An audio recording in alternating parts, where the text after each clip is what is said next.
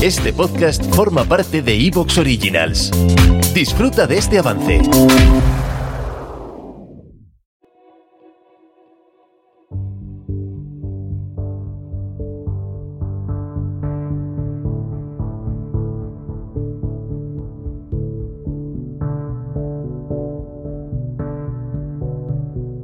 Pues esta va a ser la primera parte, el primer audio de esta mi interpretación de la filosofía de los cínicos, porque ya te hice un, primer audio, pero ese primer audio en realidad era una revisión de lo que yo pienso de las cosas, tamizada por la idea de los cínicos, de su libertad y demás, pero creo que no era entrar en el mundo de los cínicos directamente. Entonces, vamos a dejar ese audio como un audio libre individual y esta ya va a ser la primera parte del audio de los de mi visión de los cínicos.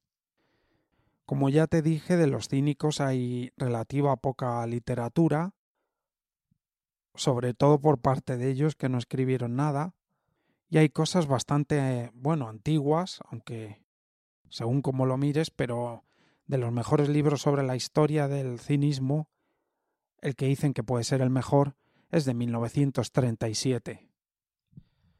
Entonces, como tampoco esto, por supuesto, es una cuestión teórica, es una presentación teórica sobre el cinismo, si buscas eso, creo que has de hacerlo en otro sitio porque esto va a ser mi interpretación, que siempre lo voy a llevar a mi interpretación y a mi visión de las cosas, de todo este movimiento del cinismo, igual que hicimos con el estoicismo no es en absoluto nada académico y ni siquiera es algo que puedas decir cuando yo escucho estos audios, realmente estoy conociendo el cinismo de primera mano.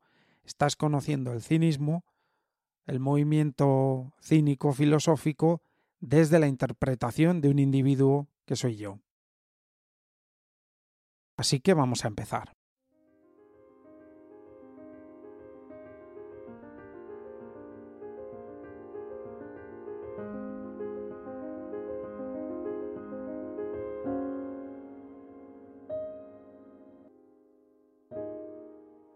Una persona cínica hoy en día es una persona falsa, insolente. Yo te pongo el ejemplo este de pero si yo lo he hecho todo por esta persona, cuando en realidad uno no ha hecho nada. Uno, aparte de que está mintiendo, lo hace de una manera, por eso dice insolente, es una mentira con maldad el ser cínico. Sin embargo, el término no define lo que eran los cínicos. Es como el síndrome de Diógenes. Es como paradójico. El síndrome de Diógenes es el de alguien que acumula un montón de cosas innecesarias y sin embargo Diógenes se supone que era una persona que apenas tenía un, una vara para apoyarse, unos trapos para cubrirse y un pequeño bolsito en el que llevar sus pertenencias mínimas o la comida. Se llaman cínicos porque en griego quínicos es perro. El perro está en la calle, pero también vive despreocupado de las nimiedades humanas, de, su aspecto, de la riqueza, de la posición social. Y al mismo tiempo era un insulto, el perro era como eres un desvergonzado, y a ellos les gusta ser vistos así. Vamos a hablar de unos cuantos filósofos griegos. Antístenes fue el discípulo de Sócrates, Diógenes fue el discípulo de Antístenes y luego está Crates, del que sé bastante poco y del que también en algún momento diremos algo. Como te decía, no hay obras escritas que hayan quedado de ellos, solo anécdotas contadas por otros autores. Dicen que en los años 70 se revitaliza el cinismo que había pasado casi inadvertido en la historia de la filosofía. Podemos empezar diciendo que el cinismo es una filosofía socrática, creado por Antístenes, que fue uno de los discípulos de Sócrates, ya lo vimos en los ya lo vimos en el audio de los estoicos. Dicen que Antístenes era el discípulo preferido de Sócrates, por eso se parece mucho a Sócrates la idea que tenía Antístenes Sócrates un hombre austero, con mucha fuerza, pero relativamente humilde. Y esa es una idea personal que creo que le gustó a Antístenes y siguió. ¿Qué decir después del discípulo de Antístenes, Diógenes de Sinope, que es un poco el casi la versión de un sadhu hindú en la filosofía griega, un hombre que vivía en la calle, en un tonel de vino, pero un hombre con muchísima fuerza interior y mucha convicción. Hay que entender que todo lo que nos queda de estos filósofos y de su forma de vida son los escritos que dejaron otros tiempo después y que sobre todo se basa en anécdotas y cuestiones de vida, no en una no en teorías sobre la vida o sobre el pensamiento como sí dejaron otros discípulos de Sócrates, como por ejemplo Platón y su discípulo Aristóteles, o por otro lado Zenón y los estoicos. Parece que la esencia de, de la idea de los cínicos es la vida sencilla, pero la vida sencilla para mostrar que lo material en este caso, no trae la felicidad. Por eso hoy sigue vigente la idea de que el desarrollo más alto del ser humano no está en el lado de lo material. Y como te decía también el otro día, han pasado más de dos mil años y seguimos un poco buscando respuestas en la mejora material.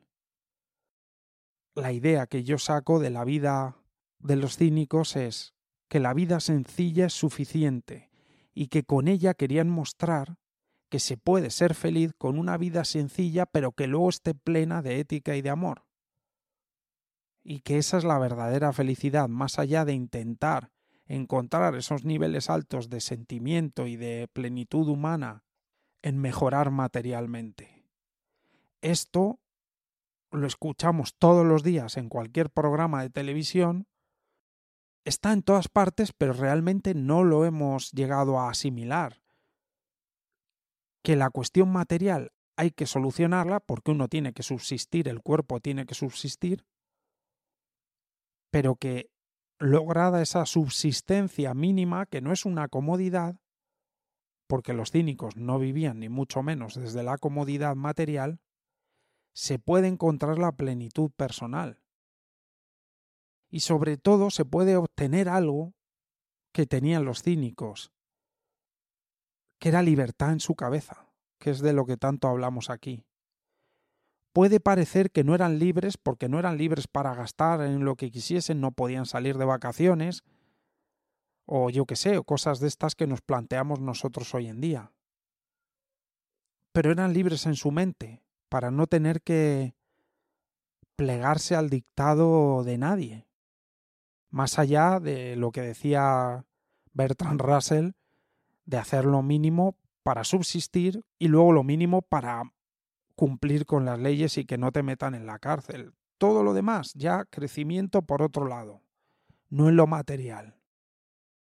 Creo que han pasado más de dos mil años y no hemos tomado conciencia de esto. Las personas seguimos creyendo que mayor plenitud será sobre todo mayor comodidad. La comodidad se asocia a felicidad. Un coche que tú ya no tienes que hacer nada, porque llevas la llave metida en el bolsillo, y él te reconoce, se abre solo, sube, baja las ventanillas, gira los retrovisores, enciende las luces, lo hace todo solo. Y antes era más incómodo porque tenías tú que meter la llave, hacer no sé qué, darle a cuatro botones. Y eso, tener ese coche que lo hace el todo, o cuando te bajas de él, él se apaga solo, lo entendemos como comodidad, mayor comodidad. Y mayor comodidad lo entendemos como mayor felicidad, mayor plenitud. Pero claro, uno se pregunta, ¿quién ha sentido plenitud al bajarse del coche y en lugar de tener que cerrar con la llave, que el coche se cierre solo. Probablemente no ha habido ni una sola persona en este planeta que haya sentido plenitud en ese momento. Algo que diga me merece la pena estar vivo, alguien que se le haya saltado una lágrima de, de alegría por estar ahí y que el coche se cierre solo. Y lo mismo con cualquier otra comodidad que podamos tener. Así que el modelo era un poco, y por eso lo del perro, el, el perro era un modelo de vida como sencilla, natural. Después había una forma de expresar las cosas, eran otros tiempos. Creo que ahora no sería la mejor manera, y a mí la verdad es que no me surge. Sócrates usaba la ironía para tratar con las personas, para mostrarles a lo mejor lo que él creía que las personas no veían. Los cínicos iban más allá, tenían como un modo de llegar a las personas no solo la ironía, decir lo contrario un poco burlescamente y en público, sino el sarcasmo, que es todavía una ironía más cruel para ridiculizar. Dice que le fue a casa de un rico y, le, y el rico le pidió que no escupiera en su casa, porque era todo muy lujoso y de muy alta calidad. Entonces Diógenes fue y le escupió a este señor en la cara. Desconcertado le preguntó por qué le había escupido cuando él le había invitado a su casa lujosa, y Diógenes le contestó que su cara era lo menos valioso. Este señor le daba tanto valor a todo lo que tenía alrededor. Entonces Diógenes dijo Vale, pues el único sitio o el sitio menos valioso en el que puedo escupir en esta casa es en tu cara. Cuando haces algo. ¿Te está gustando lo que escuchas? Este podcast forma parte de Evox Originals y puedes escucharlo completo y gratis desde la aplicación de Evox. Instálala desde tu store y suscríbete a él para no perderte ningún episodio.